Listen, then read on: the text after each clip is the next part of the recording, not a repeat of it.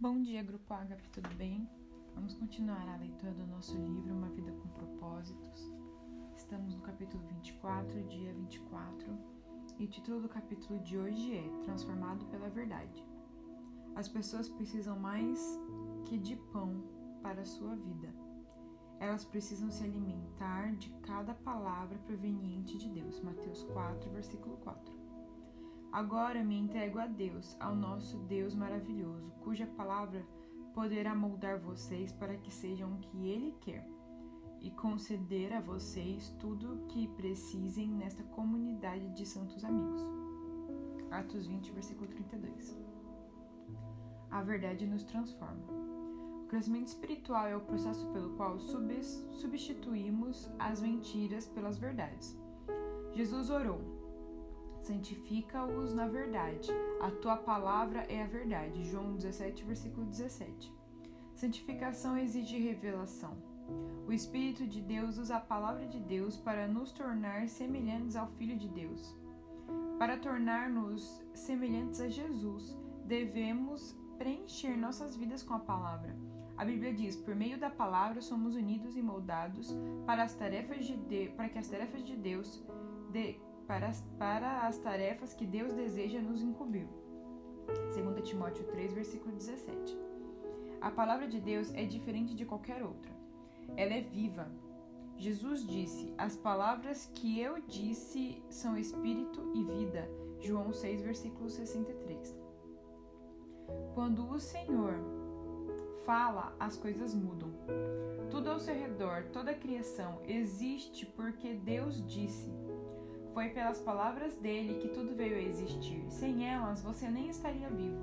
Tiago observa: Deus decidiu nos dar vida pela palavra da verdade, por isso somos a mais importante de todas as coisas que ele criou. Tiago 1, versículo 18.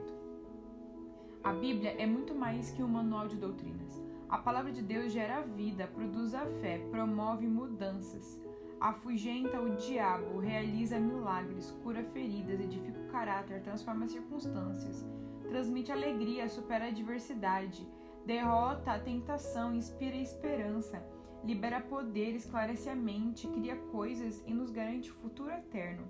Então podemos viver, então não podemos viver sem a palavra de Deus, cujo valor nunca deve ser subestimado. Você deve considerá-la considerá tão essencial à sua vida quanto o alimento. Jó disse: Dei mais valor às palavras de sua boca do que ao meu pão de cada dia. Jó 23, versículo 12. A palavra de Deus é alimento espiritual, do qual você deve se alimentar para descobrir o seu, seu propósito. A Bíblia é chamada de mel, pão, alimento sólido e leite. Salmo 119, 103 Mateus 4, versículo 4, 1 Coríntios 3, versículo 2, 1 Pedro 2, versículo 2. Essa refeição completa é o menu do Santo Espírito que para o fortalecimento e crescimento espiritual. Pedro aconselha: desejem de coração o leite espiritual puro, para que por meio dele cresçam para a salvação. 1 Pedro 2, versículo 2. Permanecendo na palavra de Deus. Existem mais Bíblias impressas hoje em um dia do que jamais houve no passado. Mas de nada vale uma Bíblia na estante. Milhões de fiéis são assolados pela anorexia espiritual, movendo, morrendo de fome com a alma subnu, subnutrida. Para se tornar um saudável discípulo de Jesus, alimentar-se da palavra de Deus deve ser sua primeira prioridade. Jesus chama isso de permanecer. Ele disse: Se vocês permanecem nas minhas palavras, então são verdadeiramente meus discípulos. João 8, versículo 31. Na vida cotidiana, permanecer na palavra de Deus inclui três atitudes. Devo aceitar, aceitar sua autoridade. A Bíblia deve se tornar o critério definitivo para a minha vida, a bússola na qual confio para saber a direção, o conselho a que dou ouvidos para tomar decisões sábias e o parâmetro que utilizo para avaliar todas as coisas. A Bíblia deve sempre ter a primeira e a última palavra em minha vida. Muitos de nós, muitos de nossos problemas ocorrem porque baseamos nossas escolhas em critérios duvidosos. Cultura, todos estão fazendo isso. Tradição, sempre fizemos isso. Razão, isso parece lógico. Emoção, pareceu-me a coisa certa. Todos esses critérios foram corrompidos pela entrada do pecado no mundo. Que precisamos é de um critério perfeito, que jamais nos aponte a direção errada. Somente a palavra de Deus supre essa necessidade. Salomão lembra: cada palavra de Deus é comprovadamente pura. Provérbios 30, versículo 5. E Paulo explica que tudo nas Escrituras é palavra de Deus. Tudo nela é útil para ensinar e ajudar as pessoas, e para corrigi-las e mostrar-lhes como viver. 2 Timóteo 3,16. Nos primeiros anos de seu ministério, Billy Graham atravessou um período em que lutava com suas dúvidas sobre a veracidade e autoridade da Bíblia. Numa noite enluarada, ele caiu de joelhos e disse a Deus que, apesar das passagens confusas que não compreendia, daquele momento em diante depositaria confiança total na Bíblia, como a única autoridade para sua vida e seu ministério. Naquele dia em diante, a vida de Billy Graham foi abençoada com extraordinário poder e eficácia. A decisão mais importante que você pode tomar hoje é estabelecer o que exercerá a autoridade máxima sobre a sua vida. Decida que, independente da cultura, tradição, razão ou emoção, você escolhe a Bíblia como autoridade definitiva para a sua vida. Estabeleça que antes de tomar qualquer decisão você perguntará, perguntará o que a Bíblia diz a respeito. Determine que quando Deus lhe mandar fazer alguma coisa, você confiará em Sua palavra e seguirá em frente. Quer a ordem faça sentido para você, quer não, independentemente da sua vontade, adote a declaração de Paulo como a sua afirmação pessoal de fé. Cristo em tudo o que, o que concorda com a lei e no que está escrito nos profetas. Atos 24, versículo 14. Devo assimilar, sua, devo assimilar a sua verdade. Não basta acreditar na Bíblia, devemos impregnar nossa mente de seus ensinamentos, de forma que o Espírito Santo possa nos transformar com a verdade. Existem cinco maneiras de fazer isso: receber, ler, pesquisar, memorizar e refletir sobre ela. Primeira, você recebe a palavra de Deus quando ouve e a aceita sem reservas.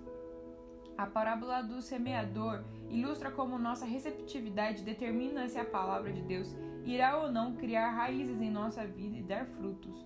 Jesus identifica três atitudes de rejeição: mente fechada à beira do caminho, mente superficial, solo pedregoso, mente distraída entre os espinhos. Em seguida, adverte: considerem atentamente como vocês estão ouvindo. Lucas 8, versículo 18. Toda vez que sentir que não está aprendendo nada com um sermão, ou que seu professor de Bíblia, ou com seu professor de Bíblia, você deve examinar sua atitude, especialmente em relação ao orgulho. Deus pode falar até mesmo por meio do professor mais enfadonho, se você for humilde e receptivo. Tiago aconselha, no espírito humilde, gentil, modesto, receba de bom grado a palavra que implantada e é arraigada no coração, tem o poder de salvar a sua alma. Tiago 1, versículo 21. Segunda, por mais de mil anos na história da Bíblia, somente o líder da comunidade eclesiástica podia ler a Bíblia pessoalmente. Mas agora milhões de pessoas têm acesso a ela. Apesar disso, muitos fiéis são mais dedicados à leitura do jornal diário que à leitura da Bíblia. Não é de admirar que, que não cresçamos. Não se pode assistir a televisão durante três horas e esperar crescimento lendo a Bíblia apenas três minutos. Muitos dos que afirmam crer na Bíblia de capa a capa jamais a leram de uma capa a outra. Mas se você separar 15 minutos do seu dia para ler a Bíblia, em um ano terá lido toda ela. Se você eliminar alguns programas de televisão de 30 minutos todos os dias e substituí-lo pela leitura bíblica, completará duas leituras das Escrituras no período de um ano. A leitura diária da Bíblia o manterá ao alcance da voz de Deus. Por isso, Deus orientou aos reis de Israel a sempre manter por perto uma cópia da lei. Ele deverá guardá-la consigo todo o tempo e lê-la todos os dias de sua vida. Deuteronômio 17, versículo 19 mas não se limite a mantê-la perto de você. Leia regularmente. Uma ferramenta simples, mas de grande auxílio, é um plano de leitura diário da Bíblia. Evitará que você fique saltando de uma parte para outra, arbitrariamente negligenciando as outras. Terceira, pesquisar ou estudar a Bíblia. É uma forma prática de permanecer na palavra de Deus. A diferença entre ler e estudar a Bíblia implica duas atividades adicionais: fazer perguntas sobre o texto e anotar suas impressões. Você não terá estudado realmente a Bíblia se não anotar seus pensamentos no papel ou no computador. O espaço não me permite explicar diferentes, os diferentes modos de estudos bíblicos, mas existem diversos livros que podem ser de grande utilidade nessa tarefa, incluindo um de minha autoria publicado há algum tempo. O segredo de um bom estudo bíblico consiste simplesmente em aprender e fazer as perguntas certas. Métodos diferentes usam perguntas diferentes. Você descobrirá muito mais se parar e fizer algumas perguntas simples como quem, o que, quando, onde, porquê, como. A Bíblia diz: verdadeiramente as pessoas felizes são as que cuidadosamente estudam a perfeita lei de Deus, a qual as torna livres e continuam, e continuam a estudá-la. Elas não esquecem que ouviram, antes obedecem os ensinamentos de Deus. Todos os que fazem isso serão felizes. Tiago 1, versículo 25. Quarta, memorizar a palavra de Deus. A sua capacidade de memorizar é uma dádiva recebida por Deus. Você pode achar que tem memória fraca, mas a verdade é que memorizou milhões de ideias, verdades, fatos e imagens. O comum é que você se lembre do que é importante para você. Se a palavra de Deus é importante, você usará seu tempo para memorizá-la. Existem enormes benefícios na memorização do versículo bíblico. Eles os ajudará a resistir à tentação, tomar decisões sábias, reduzir o estresse, ganhar confiança e dar bons conselhos e compartilhar sua fé com os outros. A memória é como um músculo. Quanto mais a exercita, mais forte ela se torna. Memorizar as escrituras ficará cada vez mais fácil. Comece selecionando alguns dos versículos bíblicos transcritos neste livro que falaram ao seu coração, escrevendo-os em um pequeno cartão que possa levar sempre com você. Releia os trechos em voz alta durante o dia. Você pode memorizar as escrituras em qualquer lugar, enquanto estiver trabalhando, fazendo exercícios físicos, dirigindo, esperando algo ou na hora de dormir. Os três elementos essenciais para a memorização das escrituras são repassar, repassar e repassar. A Bíblia diz: lembrem-se do que Cristo ensinou, que suas palavras enriqueçam a vida de vocês e os tornem sábios. Colossenses 3, versículo 16. Quinta, refletir sobre a palavra de Deus. O que a Bíblia chama de meditação, para muitos a ideia de meditar evoca imagens de alguém provocando um estado de consciência neutra, deixando a mente fluir. Isso é exatamente o oposto da meditação bíblica. Meditação é pensamento concentrado é necessário o esforço verdadeiro. Você escolhe um versículo e pondera longamente a respeito dele. Como dito no capítulo 11, se você sabe se preocupar, já sabe meditar. Preocupação é um pensamento concentrado em algo negativo. A meditação tem a mesma característica, mas está voltada à palavra de Deus, não para algum problema. Não há outro hábito tão eficaz para a transformação de sua vida e para torná-lo mais semelhante a Deus que a reflexão diária sobre as Escrituras. À medida que utilizamos nosso tempo para contemplar a verdade de Deus, espelhando-nos realmente no exemplo de Cristo, segundo a sua imagem, estamos sendo transformados com a glória cada vez maior. 2 Coríntios 3:18. Se você pesquisar todas as vezes que Deus fala em meditação na Bíblia, ficará maravilhado com o benefício que ela prometeu aos que dedicam algum tempo para refletir na palavra durante o dia. Um dos motivos pelos quais Deus chamou Davi, homem segundo o meu coração, Atos 2, Atos 13, versículo 22, é que Davi tinha prazer em meditar na palavra de Deus. Ele disse: Como amo os teus ensinamentos, medito neles o dia inteiro. Salmo 119, versículo 97. Refletir seriamente na verdade de Deus é a chave para obter resposta às orações e o segredo para uma vida bem-sucedida. Josué 1, versículo 8, Salmo 1, versículo 2 e 3 e João 15, versículo 7. Devo pôr em prática os princípios das Escrituras. Podemos perceber, podemos receber, ler, pesquisar, memorizar e refletir a palavra de Deus, mas tudo será inútil se falharmos em pô-la em prática. Devemos nos tornar praticantes da palavra. Tiago 1, versículo 22. Esse é o passo mais difícil, porque Satanás luta contra ele com muita intensidade. Ele não se importa que você frequente estudos bíblicos, contanto que não pratique nada do que aprendeu.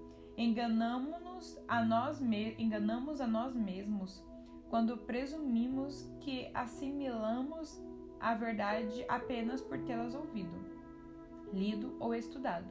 O fato é que, ocupado em frequentar aulas, seminários e conferências bíblicas, você pode não ter tempo de pôr em prática o que aprendeu, ou seja, esquece-se do que aprendeu enquanto se prepara para estudos seguintes. Sem a prática, o estudo bíblico é inútil. Jesus disse: Portanto, quem ouve essas minhas palavras e as pratica é como um homem prudente que construiu a sua casa sobre a rocha. Mateus 7, versículo 24. Jesus também destacou que as bênçãos de Deus provêm da, da obediência à verdade, mas não apenas por conhecê-la. Ele disse: Agora que vocês sabem essas coisas, felizes serão se as praticarem. João 13, versículo 17. Outra razão que nos faz evitar a aplicação pessoal da palavra de Deus é a possibilidade de que isso seja difícil, até mesmo doloroso. A verdade vai libertá-lo, mas no começo poderá fazê-lo sentir-se miserável. A palavra de Deus expõe nossas motivações, aponta nossas falhas e espera que nos, nos transformemos. Faz parte da natureza humana resistir a mudanças. Por isso, a prática da Bíblia de Deus é uma tarefa difícil.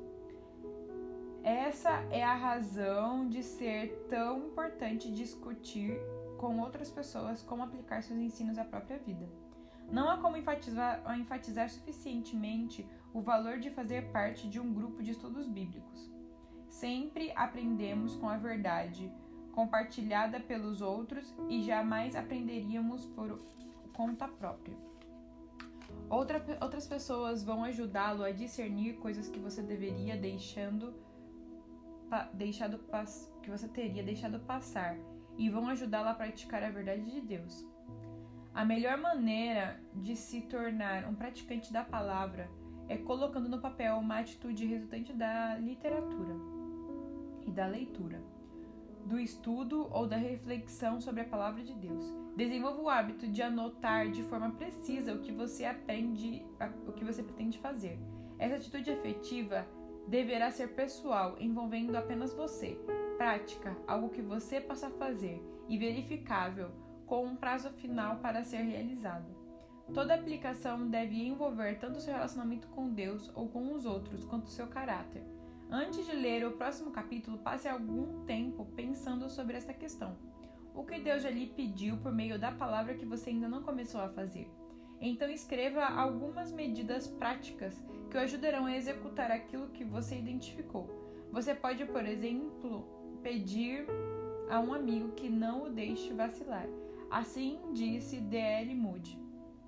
A Bíblia não nos foi concedida para aumentar nosso conhecimento, mas para mudar nossa vida. Dia 24, pensando sobre meu propósito de vida. Tema para reflexão. A verdade me transforma. Versículo para memorizar. Se vocês permanecerem em minhas palavras, serão realmente meus discípulos e conhecerão a verdade, e a verdade os libertará. João 8, 31 e 32 versículo para memorizar o que Deus já me disse em Sua palavra que ainda não comecei a fazer. Bom, pessoal, aqui vai mais um, um capítulo, mais um dia que possamos ser edificados por essa palavra e aprender mais através da leitura. Devemos ler incessantemente e aprender mais de Cristo. Amém? Deus abençoe o dia de vocês.